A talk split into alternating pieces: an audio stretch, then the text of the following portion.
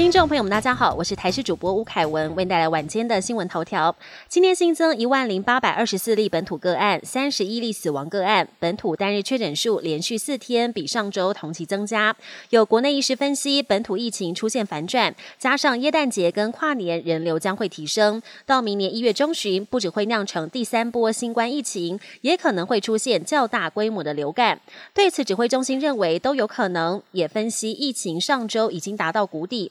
如果再有一波疫情，估计数量也只有第二波疫情的一半左右。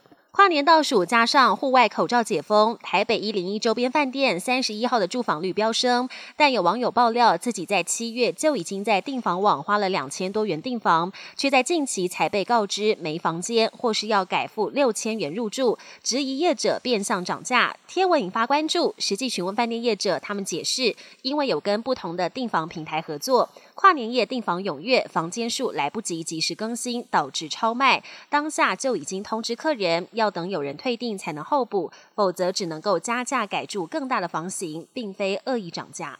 最近网友发现，日本超市卖的鸡蛋一盒换算台币约四十五元，平均一颗不到五元，感叹台湾的蛋价太高。另外，像是高丽菜跟牛奶，日本超市的售价也都只有台湾超市的一半。在台湾生活的日本民众表示，一开始真的有被台湾的物价吓到。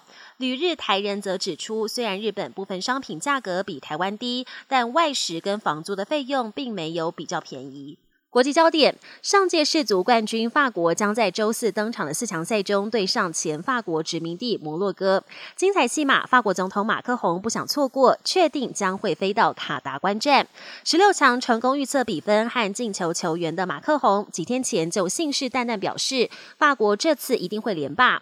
不过，看到世足历届冠军上一次出现连霸已经是六十年前的巴西，近几届的冠军得主这次表现更是全都跌破眼镜。法国这次也要力拼破除传闻中的冠军魔咒。一九八八年，英国发生史上最严重恐攻，一架泛美航空飞机起飞不到四十分钟，便在半空中爆炸，机上无人生还，总共夺走两百七十条人命，其中一百九十人是美国公民。时隔三十四年，美国终于成功引渡被控制造炸弹的共犯利比亚籍男子马苏德。消息一出，罹难者家属感叹：终于等到这一天，期盼正义得到伸张。日本每年年底都会票选最能代表今年一整年的年度汉字。十二号结果揭晓，由“战争”的“战”字拔得头筹。获选理由最主要是俄罗斯入侵乌克兰，引发各国对战争的恐慌。年底还有蓝武士出战卡达氏族，表现可圈可点，振奋人心。而这也是继两千零一年历经九一一恐攻后，“战”字二度获选为年度代表字。本节新闻由台视新闻制作，感谢您的收听。更多内容请锁定台视各节新闻与台视新闻 YouTube 频道。